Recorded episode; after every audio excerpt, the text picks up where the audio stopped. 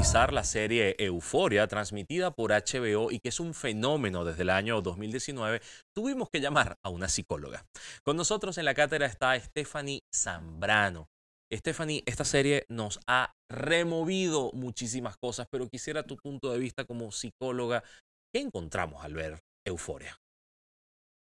Bueno, Luis Carlos, lo que encontramos al ver Euforia es una dramatización casi que tal cual como en la realidad de lo que implica primero que todo una adicción, que es lo que vemos a través de la protagonista, de Rue, que a lo largo de las dos temporadas que hemos podido ver, más los dos especiales, eh, ella está constantemente luchando con todo este tema de su consumo de las drogas.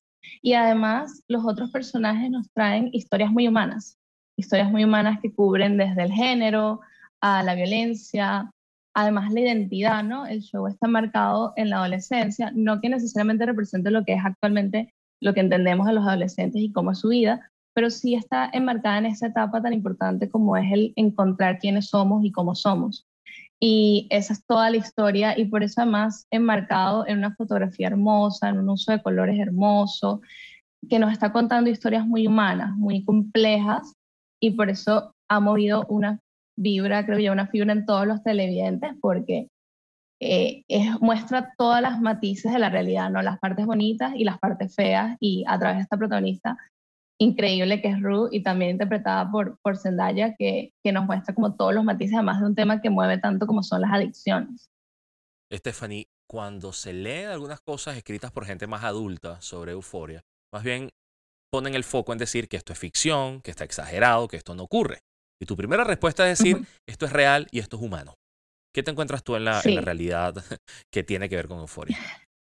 Bueno, yo creo que la gente eh, quiere como hacer mucho énfasis en que es ficción porque es un tema que mueve mucho, que, además angustia, pero justamente como angustia por eso es que es real.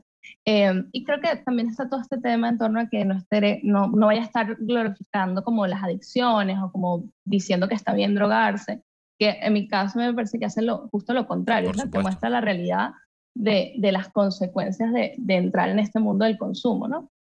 Y es muy real porque para mí la, fortaleza de la serie, porque bueno, como toda serie tiene sus cosas que de pronto pudiese mejorar, pero la fortaleza está en el arco narrativo de Ruth, porque muestra los matices de, de lo que es pasar por eso, ¿sabes? Lo que es pasar por eh, eh, la abstinencia, lo que además a mí me encanta, por ejemplo, esta escena donde ella está con su sponsor, con Ali, y ella le dice, es que yo no sé si yo quiero estar limpia, o sea, como este proceso eh, ambivalente de, de, el consumo que no se quiere y a la vez se quiere, y además el origen de las adicciones, o sea, Rue es una muchacha que fuera de todo tenía una vida cómoda, pues tenía a su mamá, tenía a su hermana, estaba en, un en una, una buena educación, pero vive una tragedia muy fuerte como es la pérdida de su papá y, eso la, la lleva a, iniciar esto del consumo. Y, esa es la realidad, o sea, muestra una imagen muy humana de, de, de, los adictos, ¿no? O sea, muchas personas entran en las adicciones no por gusto, sino por, por una forma de lidiar con sus propios problemas personales, emocionales, familiares, de pareja.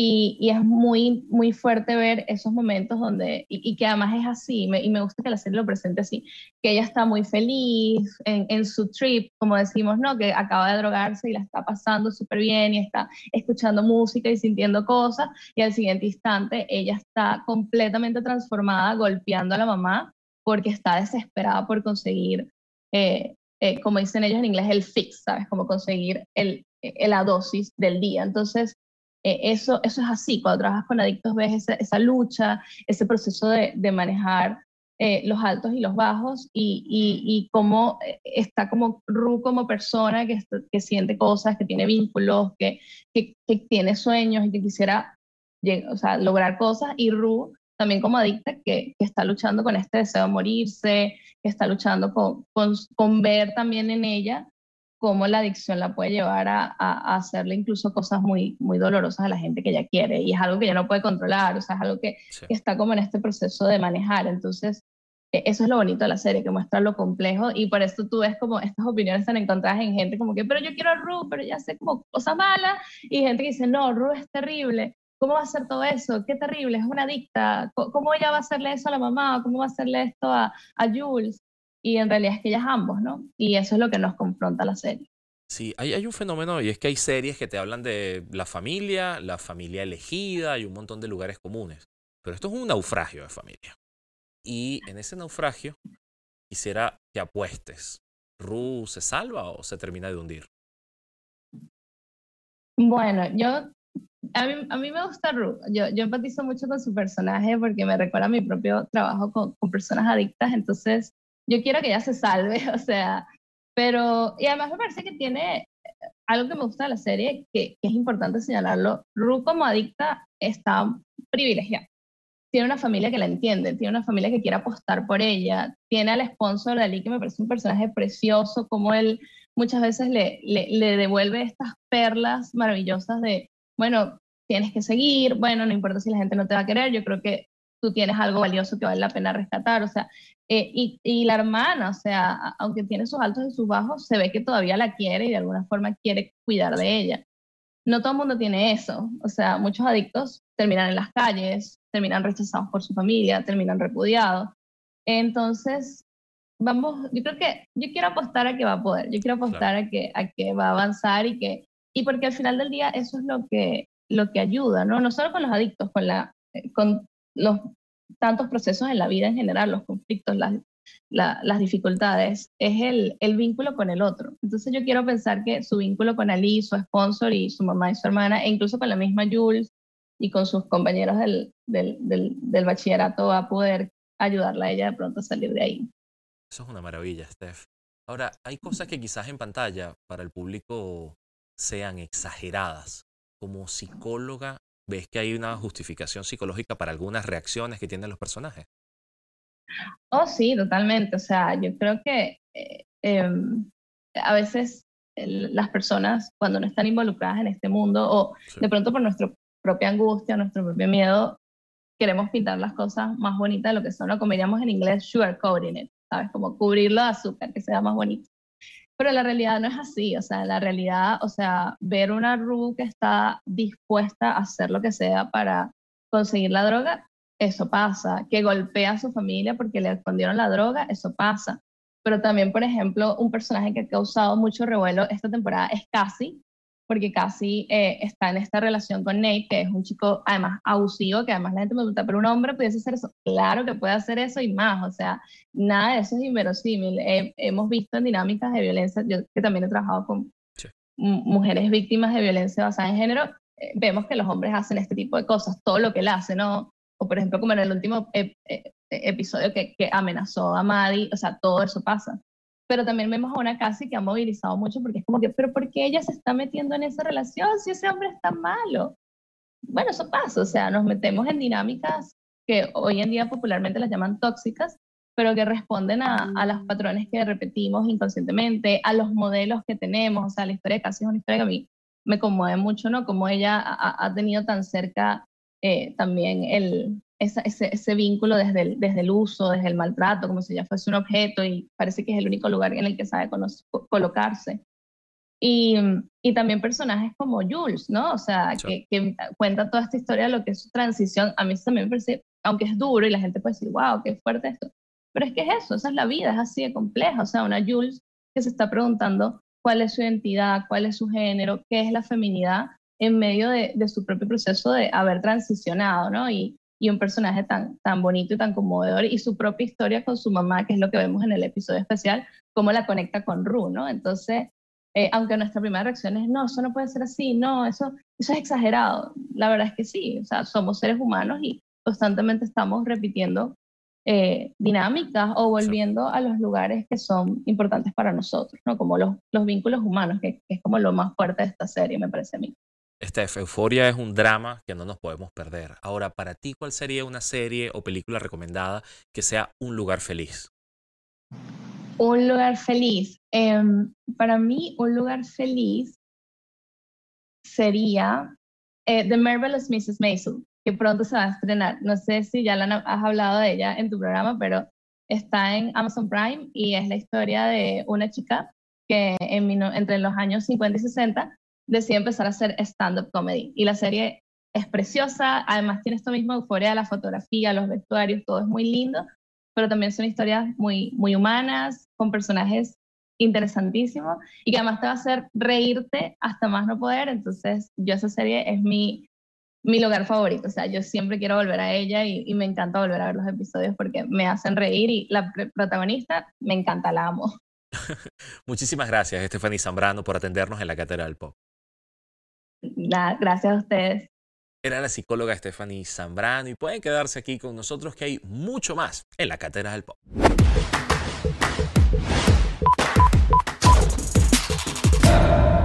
En Curiosidad Pop, para nadie es un secreto que los venezolanos están migrando por todo el mundo buscando un mejor futuro. Lo que nunca vimos venir es que María, la famosa estafadora de WhatsApp, emigró a España. Varios españoles han denunciado un nuevo modus operandi de estafa por WhatsApp que ha hecho sentir a varios venezolanos un poco más cerca de su casa. Esta María al igual que algunos migrantes, se ha superado. Lo que pasa es que ahora te ofrece un trabajo y te cita para una supuesta entrevista presencial, luego te avisa que para hacer la entrevista debes hacerte una prueba PCR, de la cual ella se encargará y necesita que pagues una parte. Ese es el modus operandi. Y ya ustedes saben cómo va este clásico que no es de Disney. La gente transfiere, ella los bloquea y adiós Mari Carmen.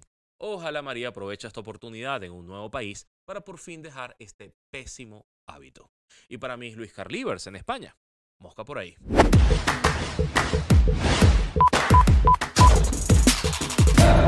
En la cátedra del pop nos acompaña Andrea Orellana. Ella trabaja con negocios asociados al cine y al marketing y también es podcaster. El asunto Euforia necesita muchísimo análisis porque esta serie de HBO está generando conversaciones en todas partes, es sumamente intensa y además tiene un público bastante juvenil. Andrea, ¿qué vamos a conseguir en Euforia? ¿Por qué deberíamos verla? Bueno, eh, por mi parte, de verdad que me, me, encanta, me encanta Euforia, simplemente por el aspecto visual, de entrada lo que más me llama la atención, porque como hablabas que es para un público muy joven, yo creo que justamente para llamar la atención del público joven que tiene en las manos millones de aparatos electrónicos, yo creo que eso es lo que tuvieron que hacer, eh, deslumbrarnos eh, de manera visual para captar la atención del público. Yo creo que eso es lo principal también eh, decidieron agarrar un cast de gente joven que ya por sí tenía todo este, todo este fandom cool eh, alrededor de moda y de otras cosas y simplemente explotar y hacer una serie aspiracional que toca temas bastante interesantes y que, que dan bastante de qué hablar en general. Claro, cuando dices eh, que eran famosos, que ya tenían un fandom, es decir, una base de fanáticos, era que Zendaya te atrae millones de televidentes, Sidney Sweeney te atrae millones de televidentes, y así vas construyendo un casting que, te asegura por lo menos gente que, lo vea.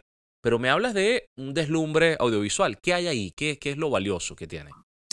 Sí, bueno, para mí es esta forma de contar una historia mucho más cinematográfica, que es lo que tienen las series de HBO, que mm, no necesariamente, porque hay muchas otras series que, bueno, que simplemente son conocidas como series para poner de fondo mientras comes o haces otras cosas, porque la verdad que no necesitas prestar atención a lo que está pasando en pantalla necesariamente.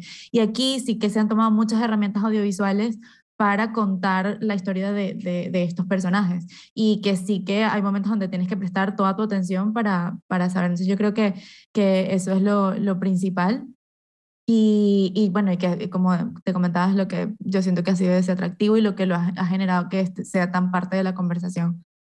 Esta serie tiene además como una suerte de cátedra de construcción de planos intensos. ¿Cuál es el que más te ha gustado a ti? A ver, yo creo que eh, empezando ya el primer episodio, yo creo que eso fue lo que me atrapó, que ellos lo que querían hacer, que por eso es que muchas personas que solo han visto los primeros episodios dicen que es como una apología, una así eh, eh, están como haciendo esto a las drogas, que qué wow, qué buenas son las drogas, que yo creo que para nada, o sea, si siguen viendo la serie, para nada, sobre todo el último, el episodio 5 de la segunda temporada, que fue una locura. Em, yo creo que para mí en ese primer episodio que hacen como que ella eso, eh, tiene esta primera sustancia que ni siquiera nos dicen cuál es, pero ya entonces le da vueltas eh, la, la habitación, ya eh, nos ponen, bueno, de hecho tienen una canción en, específicamente en la primera temporada con la que hacen como un hilo de, de cada vez que ella se siente tentada y que al final simplemente se, se entrega y entonces Zendaya es la que canta y todo esto, entonces es como, em, ese fue para mí uno de los planos como que, que, que eso, que, que recuerdo más. Y, es eso, es, es, mostrar las cosas visualmente, que es lo que, lo que yo siento que es el éxito de la serie al final. Andrea, has visto las conversaciones en redes sociales. ¿Por qué la gente necesita comentar esta, esta serie? Sí, eh, yo creo que es que es eso, o sea, tiene, no solo son los, estos temas tan fuertes de, de bueno, de, de, abusos y todo esto, sino que también, y psicológicos, sino que también tiene estos temas también de un poco de novela, de que bueno, que, que toda buena serie tiene, de, ah, mira, esta está con el otro, y esto, que yo siento que, que al ser como audiovisualmente atractivo, te da licencia para que no, no sentirte que estás viendo La Rosa de Guadalupe y que estás, no sé, eh, chismeando, sino que, bueno, ah, es otra, es algo un poco más cool. Y justamente eh, como son unos personajes que, que ya han ido construyendo, ya esta es la segunda temporada, ya la gente entonces se identifica más con uno que con otro y ya puede crear de ahí una narrativa de cada uno y eso es una de las cosas que, que yo siento que, que, me ha gustado más, la verdad. Si tuvieses que venderle esta serie a alguien que no la conoce y no conoce a estos famosos que están en pantalla, ¿por dónde empezarías? Eh, yo lo que creo es que eh, como es una mezcla para distintas generaciones, yo creo que todos somos una mezcla de generaciones, nadie es 100% millennial o, o, así lo veo yo, porque siempre tenemos eh, cosas de nuestros padres o, o, de hermanos o cosas así. Y yo creo que eso es lo que tiene esta serie, que maneja muy bien, incluso tiene personajes de distintas edades y que te jala por un lado de distintas generaciones, te jala por eso, como te decía, de, de, del audiovisual para tener, para capturar tu atención lo suficiente, eh, lo tiene más de, de, la generación Z, tiene me parece que temas millennial y tiene también unos temas como un poco que van un poco más allá que, que creo que hay que tener cierta experiencia de vida para entender. Entonces yo creo que eh, esas tres cosas, más eso, los debates que puede, eh, que puede exaltar, y simplemente por estar en la conversación y por entender los memes, ya siento que es suficiente razón para, para verla así. Andrea, a los catedráticos les pedimos que nos recomienden videos o, quizás obras. Pueden ser libros, pueden ser películas para ver. ¿Cuáles son esas joyas que tú tienes que te gustaría que el resto estuviese viendo? Vale, sí. Eh, en cuanto a, por ejemplo, películas, que esto me recuerda muchísimo a, bueno, eh, se llama Trey Edward Schultz, siempre se me olvida el nombre de ese cineasta, pero que eh, hizo una película que se llama Waves, que también es con Alexa Demi, la que hace de Maddie en Euforia.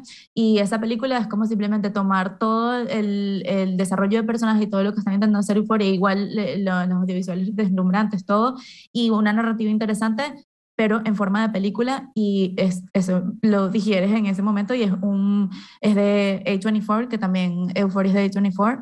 Y bueno, siento que esa película sería una recomendación eh, que no es para gente que ve mucho cine convencional, eh, siento que es como un, un, choque. Y él de hecho hizo otra película, su primera película que se llama Krisha, que es sobre el alcoholismo.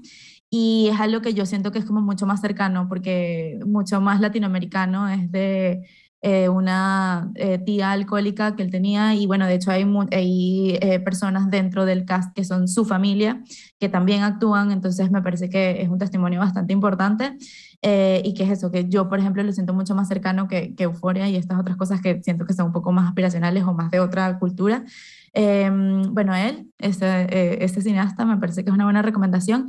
Y bueno, otra recomendación que, mm, que también es como para análisis de series y análisis de vida en general, eh, es hablando con desconocidos, se llama Talking to Strangers un libro que, bueno, que si me siguen en Twitter, mm, todo el tiempo hago eh, conversaciones sobre este libro, que también de hecho habla de ese tipo de series, de, de Friends, por ejemplo, habla de la falacia de Friends y de cómo eh, pensamos que eh, nos comunicamos con la, la transparencia que, que, nosotros esperamos de una conversación con extraños, de que si sonríes porque está feliz y estas cosas, y, y eso cómo se refleja en actuación y cómo se refleja en series, ese libro también me parece bastante interesante para análisis de tanto de series como de vida en general. Par de joyas. Muchísimas gracias, Andrea, por atendernos en la Cátedra del Pop. A ustedes. Saludos. Y no se vayan, que en los siguientes bloques de la cátedra hablaremos con el profesor y crítico de cine Sergio Mensalve para saber qué hace un crítico, para qué los necesitamos.